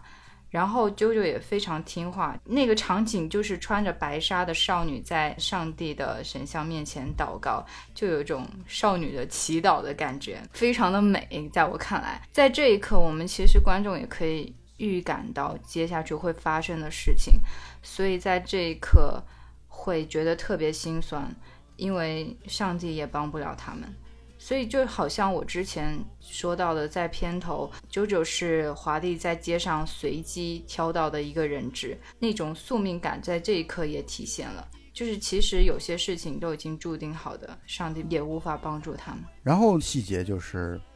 华帝没有发动摩托车，他靠着人力先把摩托车驶离了教堂的门前，然后一个加速，引擎轰鸣，摩托车离开。对，所以这个地方的地点其实挺重要的。你看那个教堂，它是建在一个比较高的一个地势，上，半山上，对，哎，华帝呢就可以先把摩托车先悄悄的顺下来。我想补充一点，就是刚才那一幕让我心酸的，还有一点是，其实啾啾这个少女，她可能不明白接下来要发生什么事情，她真的就抱着那种虔诚的、充满希望的心情去。在上帝面前做一个虔诚的祷告，她的内心是光明的，她想象的未来的每一天是非常开心的。就从她呃坐上华帝的车，然后搂着他，开始露出幸福而满足的微笑，可以看出来。然而事与愿违。我觉得他们在那一刻，他们俩都认识到了一个问题，就是他们也都知道两个人是不可能有未来的。其实包括啾啾在内，因为他知道他爸妈是一定会要把他带走的。你不要觉得说穿了婚纱，然后在神面前这个祈祷了之后，就意味着两个人可以一好百好了，不可能的。只不过他们俩的心里边都认识到这么一点，就是我们在此刻向神祷告，第一是期望那么一点点的侥幸，这是第一点。第二点呢，就是只要有今天晚上神的祝福，祝福我们俩相当于已经被视为结为了合法的夫妻，这就够了。至于未来，我们嗯不能再去想未来，想不了那么多。对对，我觉得他从另外一点上来说，他其实相当于在神的见证之下，见证他们这段爱情是有一个所谓的结果的。这个结果就是他们俩都彼此认为结为了夫妻了，就是这么一个仪式感的这个东西，他在神面前已经实现了。我觉得他的内心是满足的，嗯，就他们俩都会觉得在现有的情况下到达到这一步已经是不错了，还能怎样呢？就是有一天就是一天，对，能够在一起，哪怕幸福一秒钟，尽管命运如此，我相信，即便是十七岁的九九，内心也是隐隐对未来、对自己的未来有所呃预料吧。但是他在此刻，我相信他可能会去相信，他也愿意相信这就是他们的结局，他也会去期许一个美好的未来。对就是他可以说是或多或少，其实带有一种自我麻醉的，嗯，就是宁愿这件事情就凝固在那一刻，此时此刻我不要再去想未来，就是接受了神的祝福和见证就够了。所以换句话来说，在教堂那场戏当中，我觉得华帝头脑是保持清醒的，通过这种两个人都穿着结婚礼服的这种方式，算是给对方一个交代吧。但是他对他的他们的未来是可以说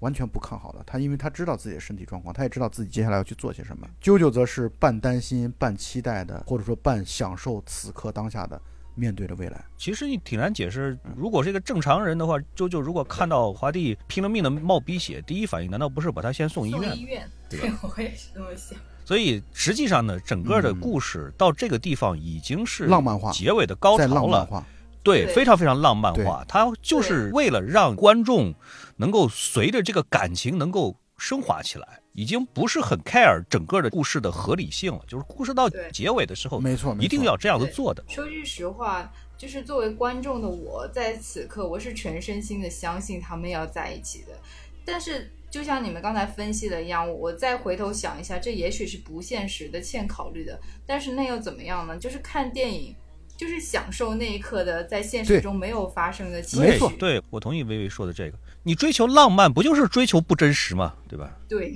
咱们可以再想象一下，如果这个场景变成了华帝直接开着摩托车，然后穿着礼服，然后两个人进了医院了，然 后华帝说我不行了。全剧又中，就换句话来说，我们刚才其实设想了全剧中的若干种方式和版本，对，没有一个有人家这么好看，对不对？然后全片的最高潮的戏就出现了，华帝发动了摩托车，引擎轰鸣，他就赶到了宝叔盯梢的，在一个三温暖洗桑拿的洗浴中心的门前，宝叔在盯梢。宝叔说，喇叭带着两个手下进去了，已经好久了，快要出来了。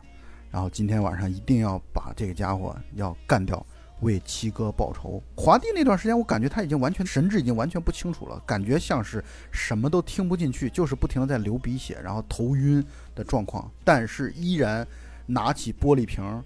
给宝叔头上拍去，就在这一刻还依然表现自己为兄弟愿意两肋插刀，要忠义的要让自己去牺牲，不要牵扯更多朋友的这样的一个人物性格。我觉得那一刻就已经把他的这个贯穿始终的这个性格特点，对朋友无限的忠义的这样的一个态度表现得特别的明显。而拍晕宝叔之后，喇叭大摇大摆的带着两个手下从三温暖走出来，啊，特别嚣张的嘚瑟的。华帝抽出西瓜刀，踉踉跄跄的朝着喇叭走去，趁着他们还没有发现，一刀捅在了喇叭的脸上。其实那刀一点都不致命啊，不致命，差不多是耳的附近。然后喇叭的手下回过神来，疯狂的殴打华帝。华帝那段时间已经神志不清了，所以我觉得如果故事就任由这么发展的话，这场报仇一定是失败的。对，因为华帝需要集中整个的精力才能够保持自己不倒下。对，没错。而在跟喇叭的手下在对抗的过程当中，他又一次头重重的撞在了马路沿儿上，鼻血再一次喷射如注。我觉得他真的已经到了强弩之末了，已经到了极限了。只有任由喇叭和他的手下一起来去虐杀他。这段时间，我相信你们俩肯定印象特别深刻，就是喇叭脸上满脸是血，但是我觉得化妆师是故意的，完全把喇叭画成了小丑的样子。我相信你们肯定印象深刻这个扮相。对，很不自然。看上去好像华帝的这个复仇计划失败了，但是刚才被他拍晕的宝叔，编剧和导演又把他摇醒了，然后他拿着自己随身携带的刀冲了过来。这段时间，喇叭其实是背对着宝叔迎来的这一面的。喇叭的一个手下抱着华帝，任由自己的老大要去捅他。喇叭是背对着宝叔前来的方向，只有华帝看到了宝叔前来。所以这个时候，虽然有一刀已经捅在了华帝的腹部，华帝紧紧地摁着喇叭的手，喇叭还很诧异。然后这个时候，宝叔出现，跟喇叭开始互砍，这段很惨烈，恐怕最终喇叭还是被捅死了。观众得看到这点啊，那观众不能完全没有希望啊。男主角已经挂了，报仇也没成功，观众肯定不买账。而最终，平时怂了一生一辈子的太保，完成了这场复仇。我觉得对观众是一个交代，也是对人物的一种升华。可能在我长大的过程当中，我觉得这场戏的印象是非常深刻的。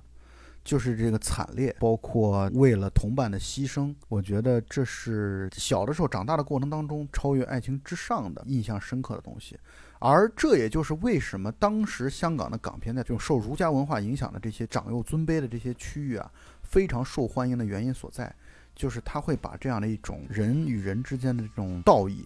人与人之间的这种互相成全啊，为了对方而做出牺牲的这种精神。其实是流传很广的这种价值观的东西，其实是流传很广的。就这个片子流传广、票房高，绝对不只是因为它的爱情的这个感人，这种价值观的传递是在这种打斗场面当中不断传递出来的。所以从某种意义上来讲，华帝他之所以听不过喇叭，主要的问题还是在于他太看重义，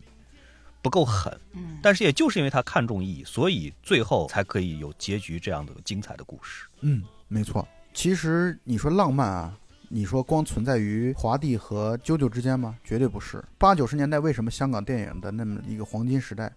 一个很重要的在于这种浪漫是存在于每一个正面的角色当中的，就或者说每一段正面的关系当中的。这种关系不只是这种男女之情，这种兄弟之情，这种上下级的关系，然后都体现出这种浪漫。这种浪漫绝对不是单纯只是男女之情。我觉得这种浪漫式的英雄主义，这是那个时刻的那个时代的港片所不断传达的东西。是的。另外一面，听到轰鸣的摩托声，远去的啾啾穿着婚纱，在香港的大马路上漫无目的的去追着华帝，脱掉了自己的高跟鞋，光着脚，那也成为了香港影史当中的一个经典的画面。对，伴随着袁凤英的《天若有情》。这样的一个主题曲的响起，也是特别浪漫的，像飞蛾扑火一般的，就像为了一个可能不存在的美好的结局，还那么坚持着的、坚守着的一个场景和画面。当时摩托车轰鸣声响起来的时候，女主角回过头看发生了什么事情，她的那个表情真的是全篇。最让人伤心的一幕，嗯嗯，太心碎了。所以故事就在周九身着一袭白纱，然后光着脚在高速上无助的奔跑，然后背景音乐是粤语版的《天若有情》的这样一个画面中结束了。这一刻真的是把观众的想哭的情绪推到了高潮。我相信也是无数人抹着眼泪看完了这部电影。它的故事情节还是相当。扎实的，但是我在准备这个电影之前，我随便看了一下豆瓣上一些点评，有些所谓理性而冷静的观众在指责这部电影有多么的单薄，或者是说有哪里哪里不合理，怎么怎么怎么可以这样谈恋爱之类的。我真的很想送这样的观众一句话，我觉得就这样的故事，你还不哭还不心动，我觉得你这辈子可能跟爱情无缘了。凶狠的诅咒，但是呢，我觉得有一个问题我们可以讨论一下，就在于啊，我为什么一定要让薇薇去看这个电影呢？一个很重要的原因是因为她之前没看过，而我想知道的就是，按道理来说，这样的电影啊，总体来说其实是拍给年轻时候的，就是特别小的青少年时候的我们看的。嗯。而薇薇在非青少年的情况下再去看它，我想知道他的真实的感受。但是呢，他依然感动不已。我的理解就是，这个片子确实它的适用性是很广的。不对，你可以理解是我，我还有一颗少女心。但从另外一个角度来讲，我觉得我为什么要做这样的一个实验，是因为我们已经过了那个看这部电影的那个年代了，而这部电影本身又是九零年的一个电影，三十年前的一个电影，但是呢，依然很好哭或者依然很感人的话，这就说明这部电影是有很强烈的生命力的。我想证明的其实就是这一点。对，这其实是两个事情。一个事情是，像对于我们来说，我们现在回过头来看这部片子的时候，我们不可避免的要把那么长时间以前，在我们小的时候吧，可以这么说，看在录像厅里边看这个录像的时候的那种心态、那种场景、那种情节要加进去，那种回忆要加进去。这样子的话，我的个人的理解是我们对这部片子的。记忆或者说是反应，其实是不一样。就是我们会掺杂进去很多当年那个时候的，也就是说，你现在想想《天若有情》，你现在想到的里边的情节，这是一方面。同时，你一定会回忆起来，当时是怎么样子缩在录像厅里边，怎么样子看。然后当时是一个什么样的场景？里边还会有很多很多人抽烟，等等等等，对吧？把你感动到不行。然后老板呢，趁机后半夜再加一部三级片啊，等等等等，这种 就是你会想到很多很多那个时候的这些个事儿。真的是老板趁机加的吗？请问？不是不是，这个如果要再说的详细一点的话，是这么回事啊。就是《天若有情》这种片子啊，一旦录像厅里面要放出来的话，后半夜绝对不是三级片。为什么呢？因为你看完这部片子了以后，你的那个感触一定你不会想再去看一部三级片了。你那个时候你的心灵是经过了纯净化的，经过了熏陶的。录像厅的老板要想放《天若有情》这种片子的话，他一定是《天若有情》一二三三部连放，然后这一通宵就差不多了。所以你你看，一定是有情怀分加成在里边的，对吧？其实我作为一个难得的。中年首次观影的观众，然后还能得到这样的感动，我觉得这部电影真的是在这件事情上做的非常了不起。因为也是这么多年来会看很多各种不同类型的爱情故事，有的可能处理的相对来说更高级、更含蓄、更克制，就会有什么更高的艺术鉴赏。但是其实回过头来看这部电影的故事，是个非常俗套的爱情故事。也是一个不太真实的爱情故事，但即便如此，它还是给你一个最强的冲击，就最深的感动。我觉得这是非常了不起的。也许它的成功之处是它真挚的感情，所以这就是香港电影成功的秘诀。嗯，没错，就是它是生猛而纯粹的。对，而且这些个片子虽然说主题、格调等等都差不多，但是都做得很认真。你像《天若有情》这样的片子，做的非常非常的认真，而且很认真。我的另外一个观点是，你不能拿现在的人们的普遍的价值观和三观来要求一部三十年以前的电影，我觉得这个是不恰当。嗯嗯，那个时代的人们看《天若有情》，他自然而然的会对这部片子产生共鸣，因为大家能够融入到这个片子里面去，就是在那个年代，九零年前后的时候。我们不会觉得这里边的三观有多么的歪，因为那个时代香港来说，很多的这里边的人和事，我都能够想象得到是如何发生在香港的那样的一个地方的。就连在内地，其实你要知道，在八十年代的时候，其实很多的内地的城市的治安也没有那么好，那种小混混等等等等的，他们能够真切的感受到这里边的这种所谓的这种义，所谓的这种好勇斗狠等等等等，他们其实是可以有这种。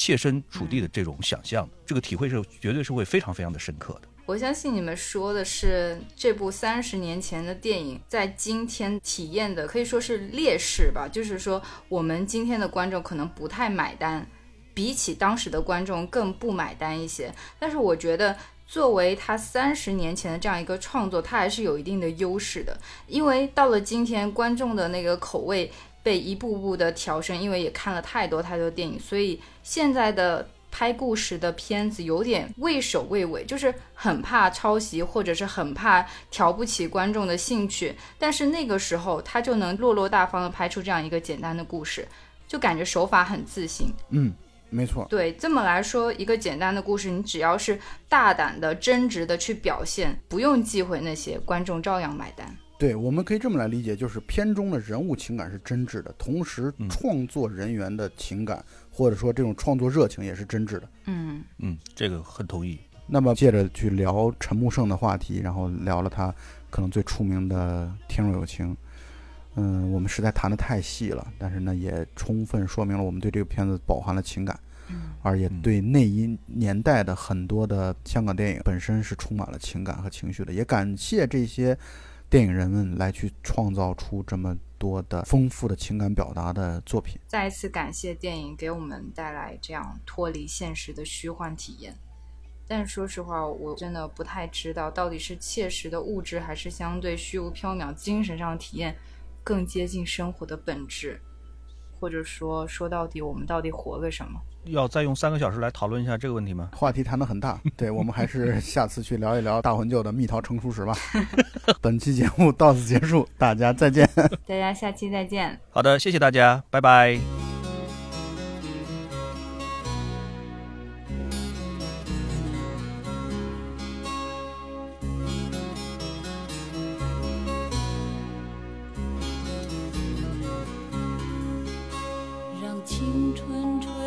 了你的长发，让它牵引你的梦，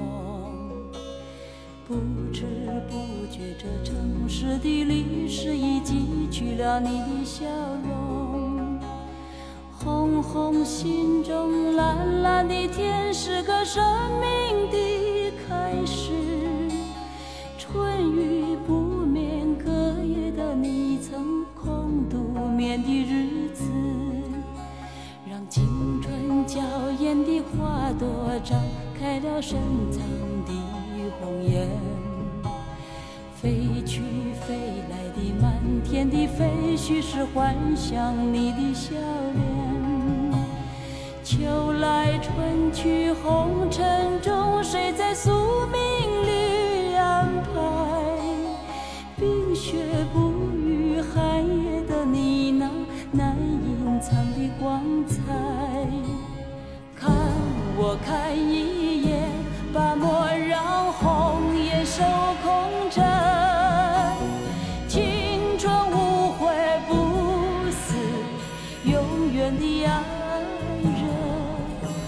让流浪的足迹在荒漠里写下永久的回忆。飘去飘来的笔迹是深藏的激情，你的心语。前尘后世轮回中，谁在声音里徘徊？痴情笑我凡俗的人世终难解的关怀。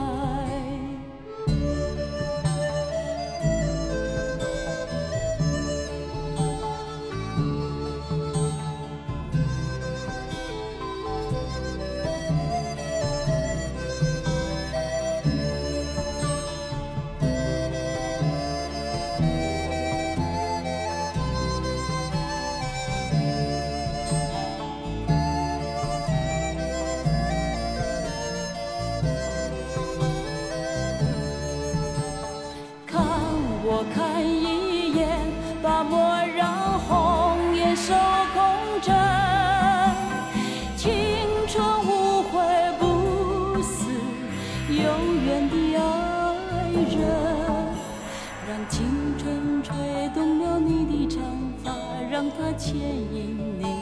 的梦。不知不觉，这城市的历史已记取了你的笑容。红红心中蓝蓝的天，是个生命的开始。